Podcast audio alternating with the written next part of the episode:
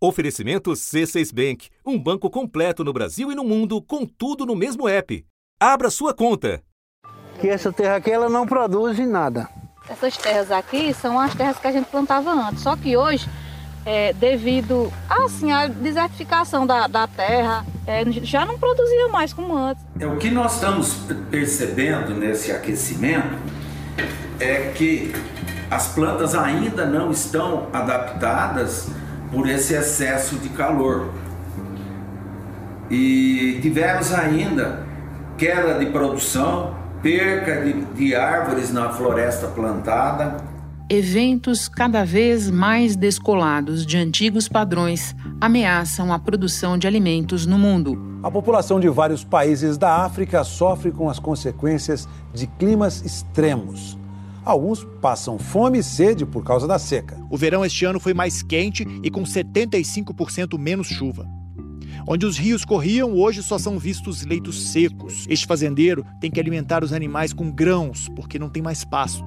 Os produtores de leite e carne foram muito afetados e, nos próximos meses, pode faltar brócolis, couve-flor, alface e até batata, um item tradicionalíssimo da culinária britânica. A Alemanha também foi muito atingida pela seca e prejudicou principalmente a colheita de trigo. Os fazendeiros estimam que um quarto da produção tenha sido perdida. Aqui no nosso país, as mudanças climáticas têm um impacto direto no agronegócio.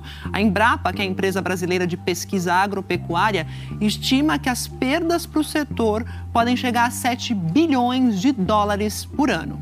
Estudos indicam que o aumento da concentração de gás carbônico na atmosfera pode diminuir a qualidade nutricional de grãos como o arroz. Já uma eventual elevação da temperatura média acima dos 3 graus colocaria em risco um terço da produção de alimentos até o final do século. Não há perspectiva de que a temperatura global caia nos próximos cinco anos e existe uma possibilidade de que ela cruze a barreira de 1,5 graus Celsius acima dos níveis pré-industriais em algum momento até 2024. Esse limite é considerado pelos especialistas como o teto para evitar mudanças climáticas catastróficas, como desertificação em algumas partes do planeta. 70% do solo terrestre sofrem hoje o impacto de ações do homem. São 500 milhões de pessoas que vivem em áreas de solo árido, chamadas de zonas vulneráveis. Enquanto isso, a previsão é de que o número de pessoas a alimentar continue crescendo nas próximas décadas, podendo superar 9,7 bilhões de pessoas em 2070.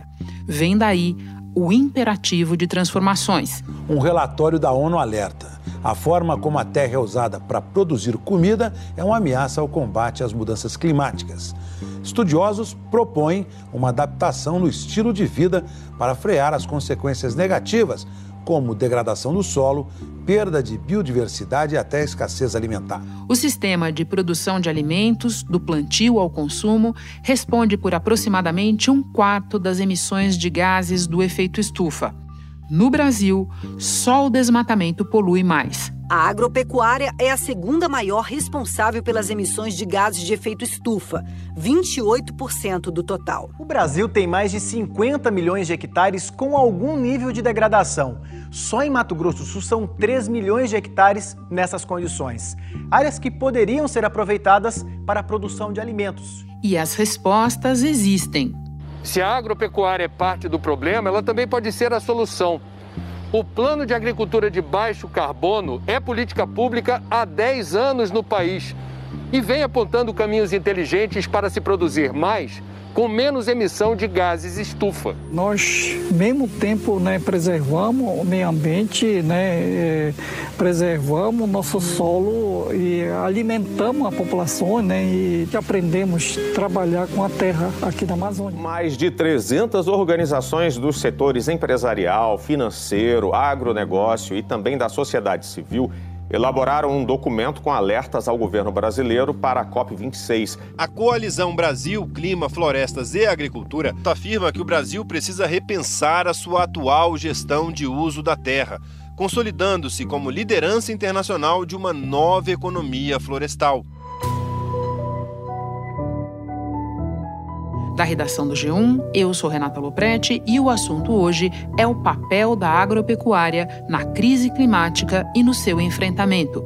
Neste quarto episódio da série especial do assunto, que antecede a COP26, eu converso com o engenheiro agrônomo Carlos Eduardo Serri, professor do Departamento de Ciência do Solo da Escola de Agricultura da USP, considerado um dos cientistas do clima mais influentes do mundo pelo ranking da agência Reuters. Falo também com o Leonardo de Oliveira Rezende, sócio e gestor da Fazenda Triqueda e cofundador do projeto Pecuária Neutra e Regenerativa.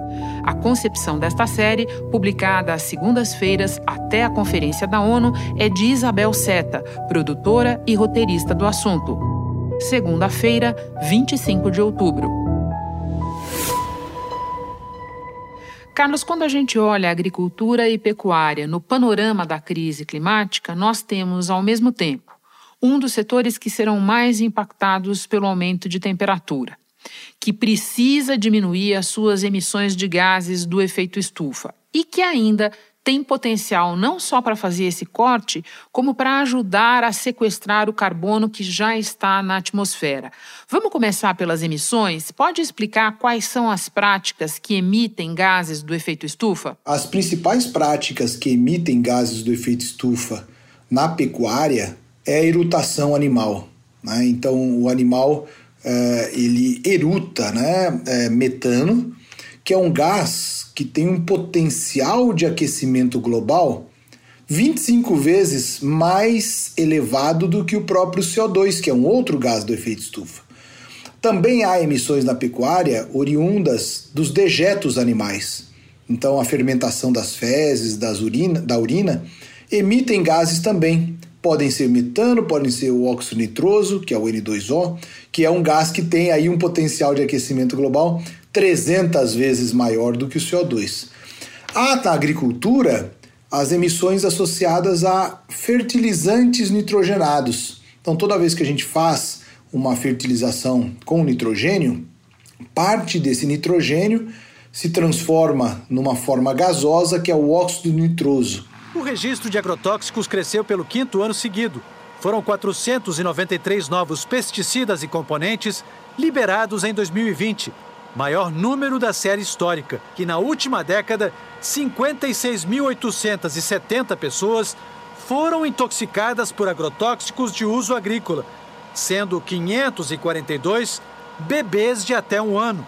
Nesse período, 1.832 pessoas morreram intoxicadas por agrotóxicos. Na agricultura também há emissões associadas à calagem, ao excesso de revolvimento do solo a gente faz com que os agregados do solo, aquelas partículas né, que formam pequenos blocos no solo, estão protegendo o carbono na forma de matéria orgânica. Quando a gente faz essa perturbação, essa intensa mobilização do solo, acaba por desproteger, deixar disponível a matéria orgânica que contém carbono para o ataque dos organismos e aí a oxidação, a transformação desse carbono da forma sólida, né, na forma de matéria orgânica, para a forma gasosa. Então vejam, tem uma série de fatores, de práticas que emitem gases, mas que também podem, se bem contornadas, reduzir drasticamente as emissões desses setores. Então vamos lá, vamos para as práticas de conservação que ajudam a reduzir as emissões e a aumentar o sequestro de carbono. Na verdade, essas práticas agrícolas, boas práticas de manejo, elas já são feitas por grande parte dos agricultores porque isso lhes confere maior produtividade, maior rentabilidade. Vou citar algumas delas. Por exemplo, a rotação de culturas, ou seja, não só duas culturas, que a gente chama isso de sucessão, mas três ou mais culturas rotacionadas. Essa é uma prática bastante interessante. O uso de plantas de cobertura ou culturas de cobertura, como alguns chamam, que aportam material orgânico no solo e que vai sofrer decomposição por ação dos micro-organismos e ciclar nutrientes. Né? Há a questão de uso de leguminosas como uh, uma série de, de, de associações simbióticas que retiram nitrogênio da atmosfera, né? a gente chama isso de fixação biológica de nitrogênio, e que faz com que eventualmente possa ser reduzida a quantidade de nitrogênio via fertilizantes inorgânicos. Há o uso próprio racional de fertilizantes, né? a data, a época correta, a dose correta, o local de aplicação correto, então isso também pode ajudar. É debaixo desta floresta que agricultores de Tomé-Açu, no nordeste do Pará, estão provando que é possível produzir o ano todo e preservar a natureza. Aqui dentro a gente produzimos dentro da harmonia, com menos uso de pesticida, menos de agroquímico. Então, essa é a vantagem. Hoje, Mitinori tem 230 hectares de agroflorestas em áreas que já estavam degradadas. Nunca precisou desmatar para produzir açaí, pimenta, cacau e cupuaçu. Nós temos aí a, a, a menção de sistemas integrados. Acho que essa é uma informação importante. Sistemas integrados que combinam agricultura pecuária ou agricultura pecuária silvicultura.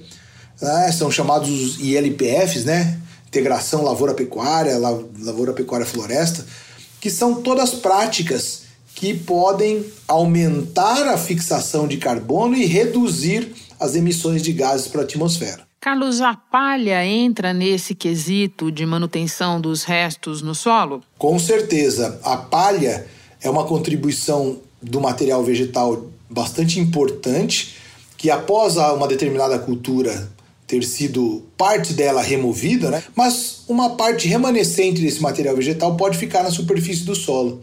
E esse material depositado na superfície do solo tem uma série de benefícios, incluindo a proteção do solo contra processos erosivos, porque essa palha, esses restos culturais absorvem a energia cinética da gota de chuva, então ela amortece, né? Se não houvesse essa camada de resíduos, essa gota de chuva iria incidir diretamente no solo, causando processos de erosão. A erosão leva embora a lavoura e a camada mais fértil do solo, que fica na superfície. As gotas de chuva batem com força no solo, desagregam os torrões de terra, formando pequenos grãos.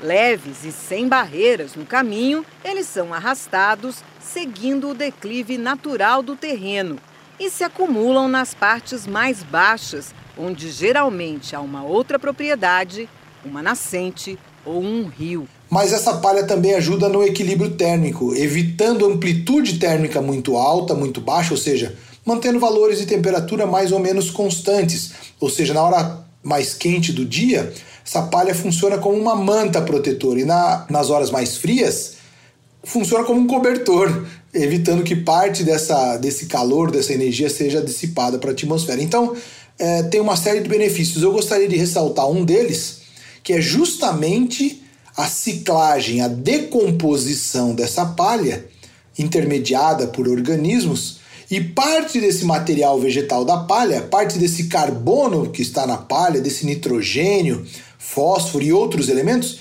é agora então translocado ou transportado ou transformado em produtos no solo, que a gente chama de matéria orgânica do solo. Carlos, na nossa série especial, a gente vem batendo muito na tecla da necessidade de adaptação de vários setores da economia e da sociedade a mudanças climáticas que já estão em curso e vão se intensificar. No Brasil, a gente vê fenômenos como chuvas intensas, dias extremamente secos ou extremamente quentes. Isso deve se tornar mais frequente, com o risco de aumentar também a desertificação do semiárido. E o clima, lógico, tem enorme impacto na produção de alimentos, a gente também já está vendo isso. O quanto essas práticas conservativas que você descreveu contribuem para a maior resiliência das lavouras? Essas práticas contribuem de forma decisiva, porque você vê, você mencionou acertadamente, né, períodos mais de veranículo, ou seja, em que mais tempo aquela planta fica eh, exposta ao, ao clima sem umidade no solo ou com pouca umidade. Então, essas práticas elas tendem a aumentar a matéria orgânica do solo e a matéria orgânica do solo tem a capacidade de melhorar os atributos do solo atributos físicos, químicos e biológicos, em outras palavras, aumentar a qualidade da saúde desse solo para que as plantas que ali estão se desenvolvendo tem uma chance maior de sobreviver nesses períodos né, de eventos mais extremos. Então, um solo mais equilibrado, um solo com estrutura, com a parte química e com as frações biológicas bem equilibrado, tende a suportar ou dar condições para que uma planta suporte esses estresses que estão cada vez mais intensos. Aqui no nosso país, as mudanças climáticas têm um impacto direto no agronegócio. A Embrapa, que é a empresa brasileira de pesquisa agropecuária, estima que as perdas para o setor podem chegar a 7 bilhões de dólares por ano. O impacto vai chegar até o consumidor, isso inegavelmente. Os ganhos de produtividade geram melhor qualidade, quantidade a menor preço da comida, não só no Brasil, mas no mundo. A mudança desse cenário gera oneração para o consumidor final. Hoje a caixa de chuchu está sendo vendida a 60 reais hoje. É provável que esse preço suba, né, por, devido à escassez do produto, né? É, por causa da variação do clima. As altas temperaturas vão diminuir bastante a produção, né? Você está vendendo a caixa hoje por 60 reais. Hoje, é 60 reais. Quanto que estava esse valor aí há mais ou menos um mês, Hugo? É, esse valor, mais ou menos um mês, girava em torno de 25 a 30 reais a caixa. Eu quero te ouvir um pouco mais sobre a capacidade do solo de fixar e estocar carbono porque isso é crucial num momento em que já se discute não só a necessidade de parar de colocar mais gases do aquecimento na atmosfera, mas também a urgência de retirar carbono já excedente. Você pode nos explicar como é que acontece essa mágica no solo? Existe uma transferência de carbono em vários níveis. Então imagine uma molécula simples de carbono lá na atmosfera, né, na forma de CO2. Então é carbono na forma gasosa. As plantas fazem um processo que chama-se fotossíntese. Então elas retiram parte desse CO2 da atmosfera e agora imobilizam esse carbono que antes estava na forma gasosa na forma de vários tecidos, vários constituintes bioquímicos dos, dos tecidos vegetais. Uma parte da planta vai sofrer senescência, vai morrer, vai decompor através da ação de fungos, bactérias, protozoários, leveduras, enfim, numa infinidade de organismos do solo. E nesse processo de decomposição, parte do material vegetal será transformado em frações orgânicas que contêm carbono e que ficam no solo. Sabe o que mais interessante? É que a permanência desse carbono no solo, uma vez estabilizado na forma de é, matéria orgânica mais estável pode ficar ali por muito tempo. Estou falando de séculos, milênios. Carlos, você costuma dizer que o Brasil é um dos países mais avançados no uso dessas técnicas virtuosas. Ainda assim, em 2019, a agropecuária foi a segunda maior fonte de emissões do país, atrás apenas do desmatamento. Então, para terminar, eu te pergunto: como o Brasil pode avançar mais nessa seara? Bom, primeiro o Brasil precisa reduzir o desmatamento ilegal que é a principal fonte. Isso precisa ser feito com maior urgência. Porque o Brasil é o quinto maior emissor de gases que agravam o aquecimento global. O Brasil tem energia limpa e renovável e biocombustível. Só entra na lista dos maiores poluidores por causa da destruição da floresta. As atividades ligadas à agropecuária, incluindo desmatamentos e queimadas para expansão de áreas de cultivo, ou pastagens responderam por mais de 70% das emissões. O desmatamento nas florestas brasileiras foi responsável por 44% do total de emissões de gases de efeito estufa no país. Nós não precisamos mais de áreas abertas, nós já temos área suficiente para produzir de forma adequada. O Brasil Sim, o segundo, a segunda maior fonte de emissão é no setor de agricultura e pecuária, mas lembre-se, é o que está sustentando esse país já há várias décadas. Infelizmente, outros setores não estão conseguindo manter a nossa balança positiva. Há tempos atrás a gente vê PIBs menores do que a gente gostaria, mas eles só existem ali graças a esse setor de agricultura, pecuária e silvicultura. Voltamos para falar do PIB brasileiro, que no ano passado, por conta da pandemia, teve o pior resultado em mais de duas décadas quando começou a série histórica do IBGE. O tombo foi de 4,8 1%. Na contramão, ficou apenas a agropecuária, que cresceu 2% com o ganho de produtividade das lavouras. A questão é que há uma expansão, uma extensão muito grande de práticas e de situações. E aí a gente precisa, para melhorar ainda, continuar e até intensificar programas que ajudem, permitam que, que os agricultores, né, os produtores possam adotar essas práticas agrícolas. Há necessidade de compartilhar essas informações, de financiar essas informações para que o Brasil possa reduzir ainda mais as suas metas de, de, de emissão de gases né, e que já é hoje um exemplo comparativamente a vários países. Nós produzimos, somos um dos maiores produtores de alimentos do mundo para atender a nossa demanda nacional e ainda exportar. Então, esse setor merece, na minha opinião, uma atenção maior do que, do que vem sendo dada. Carlos, muito obrigada pelas tuas explicações. Um prazer contar com o teu conhecimento na nossa série especial. Bom trabalho. Sou eu quem agradece a oportunidade. Muito obrigado e bom trabalho para vocês também. Eu agora vou conversar com Leonardo Rezende, sócio-gestor da Fazenda Triqueda, pequena propriedade localizada em Coronel Pacheco, a cerca de três horas e meia de Belo Horizonte. Leonardo, partindo das origens, conta para nós qual era a situação da Triqueda quando você assumiu a operação em 2004. A Fazenda Triqueda ela era uma fazenda mediana, é uma fazenda que tinha as pastagens degradadas e baixa produtividade, bem a realidade de mais de 70% das fazendas de pecuária do Brasil. Junto com a minha mãe, que me acolheu na fazenda, a gente fez um plano de negócio, a gente tinha que aumentar a rentabilidade por hectare uma das é, opções era integrar e produzir dois produtos no mesmo espaço ao mesmo tempo. Então, além da pastagem, a gente inseriu as árvores no sistema, proporcionando melhor ganho econômico e vários serviços ambientais que não foram foco é, no primeiro momento, mas que foram muito bem-vindos e trouxeram um retorno ainda maior para o negócio. Leonardo, você pode explicar para quem é de outros ramos de atividade o que é que significa um pasto degradado e como é que foi o processo mesmo de recuperação? É, um pasto degradado, se a gente comparar com a saúde humana, é um pasto com baixa é, vitalidade.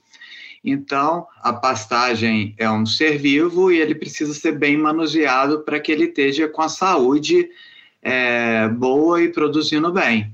À medida que você faz um mau uso dessa pastagem, ela começa a entrar em estado de declínio, se debilitar, e isso é um estágio degradado. Ela produz menos do que ela precisa, tanto para o gado, ela fixa menos carbono, ela permite menos infiltração de água, e aí você começa a ter é, vários problemas ambientais associados com a sua atividade. Eu sei que vocês tiveram vários ganhos ambientais só com a mudança para a forma mais simples de produção integrada, essa que você descreveu, adicionando árvores. Pode contar que ganhos foram esses? Quando você foge da monocultura, você já começa a entrar numa longa escada de sustentabilidade.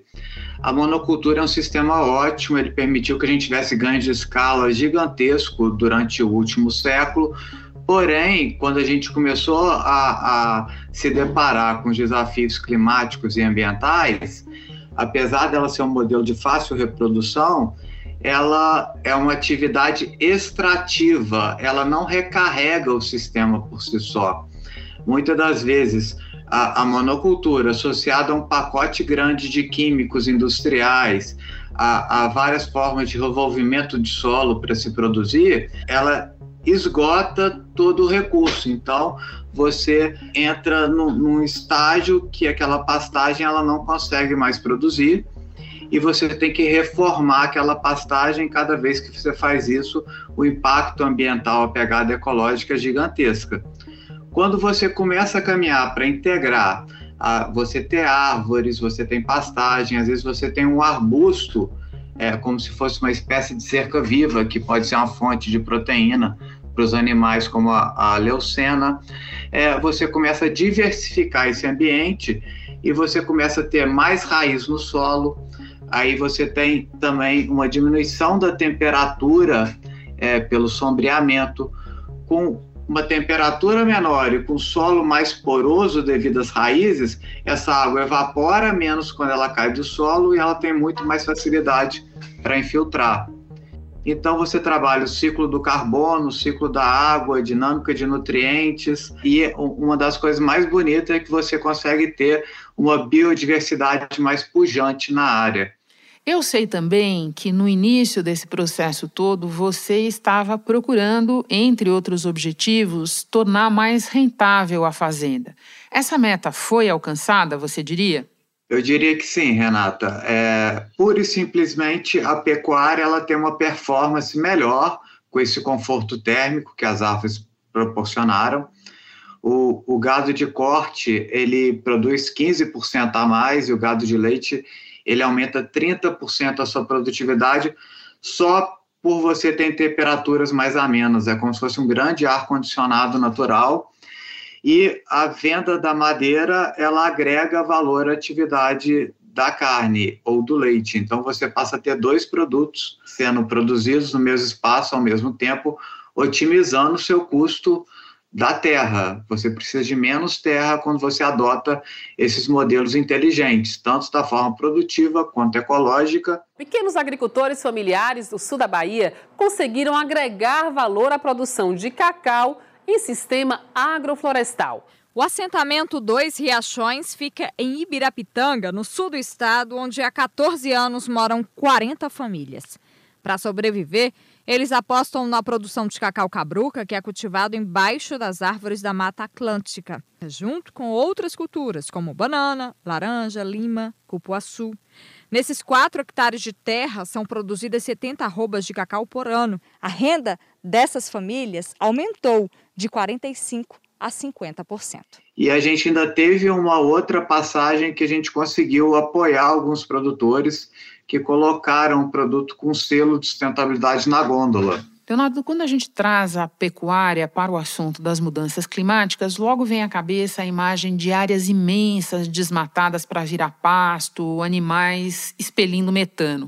A gente sabe que a cadeia do boi é a que mais emite gases do efeito estufa, quando comparada a outras cadeias de produção de alimentos. Você coordena um projeto que trabalha com outras duas fazendas num sistema que vai na direção de mitigar as emissões e se adaptar à crise climática, chamada pecuária neutra e regenerativa. Pode explicar como ela funciona? Primeiro, só fazendo uma parte, porque o desmatamento associado à pecuária, ele está ligado a uma questão fundiária e de posse de terra também. A, a mata não é desmatada pura e simplesmente para colocar o gado, ela é desmatada para é, que a gente tenha operação de grileiros e outros agentes, e o gado entra como um elo dessa cadeia.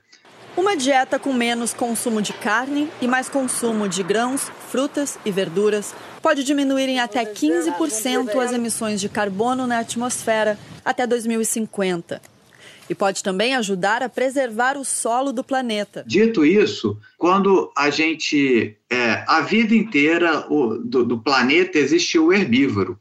O boi é um herbívoro que converte a, a, o carboidrato vegetal, o pasto, em proteína animal. É, e ele pode fazer isso fixando carbono e fixando mais carbono do que emitindo. Como que ele faz isso? A cada ciclo de crescimento da pastagem é o momento que você tem é, chance de aumentar a vitalidade do seu sistema, potencializar a força da sua pastagem, da sua forrageira, e com isso ela fixar carbono. Se você maneja bem o seu sistema, a cada ano você vai ter mais carbono estocado no solo. Pelo outro lado, se você maneja mal se você não está preocupado com a taxa de lotação dos animais ou com é, o rodízio deles, os animais não deveriam ficar na pastagem em tempo integral, eles deveriam ficar um tempo é, e rotacionar aquele pasto, deveria ter um descanso para aquela planta crescer e com isso ela fixe carbono. Além da banana, no sítio também se produz abóbora, maracujá e mamão. Essa alternância de culturas não surgiu por acaso a gente foi orientado por agrônomo, Edivar, a fazer a rotação de cultura. Daí a gente entrou com abóbora, é, com milho, melancia E aí foi quando a gente começou a fazer a rotação, depois que a gente tira essa cultura, volta, volta a banana novamente. Então, dessa forma, você começa a, a, a potencializar é, todo o sistema ser positivo no balanço de carbono, você tira mais carbono da atmosfera, é, você adiciona mais raiz no solo, com isso você tem mais vida no solo. A fotossíntese que o capim faz e que ele produz não é só para o gado, é para as minhocas, é para os besouros, é para toda essa microbiologia do solo.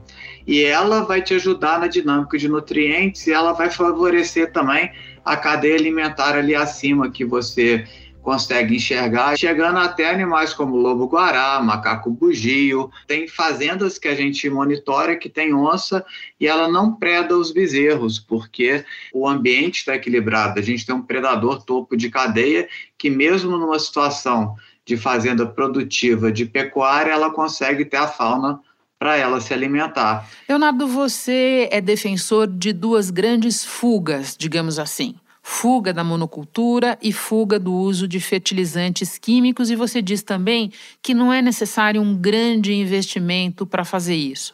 Pode terminar desenvolvendo essa ideia para nós? Quanto aos químicos, eu não sou contra o uso de químicos. Assim, quando eu fico doente, eu vou na farmácia e compro um antibiótico, eu também, se eu precisar usar um, um, fertilizante ou até um defensivo agrícola, eu vou lançar a mão dessa ferramenta. O que não pode é você não cuidar da sua saúde quanto pessoa e toda hora você está na farmácia, toda semana você está comprando remédio. Você fica dependente quimicamente de produtos industrializados. O que a gente faz, a gente lança a mão do uso pontual e a gente faz uma visão de longo prazo, lendo a pastagem, lendo o ecossistema em volta, de que, que ele precisa para ele funcionar sozinho.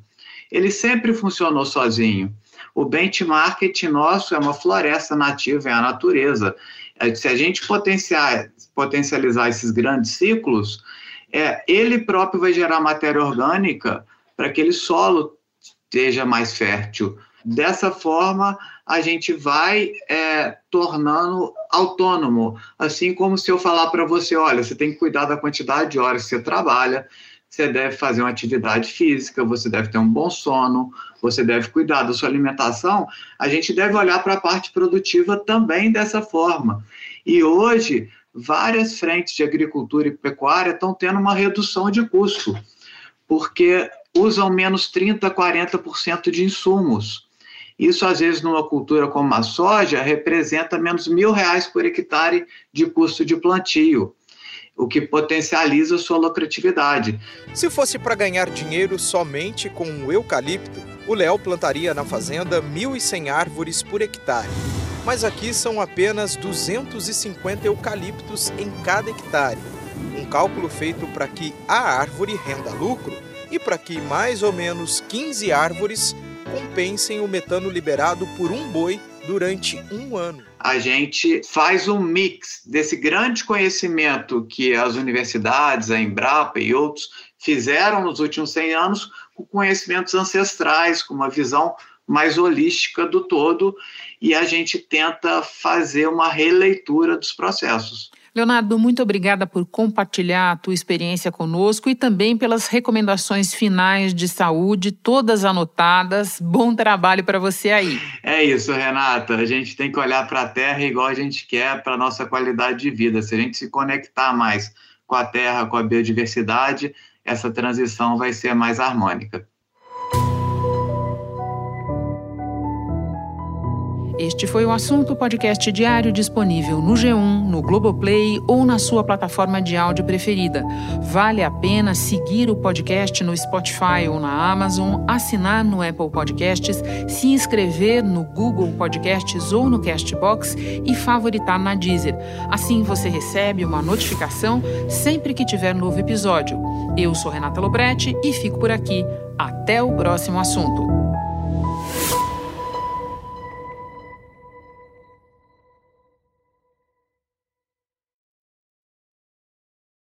Você no topo da experiência financeira que um banco pode oferecer.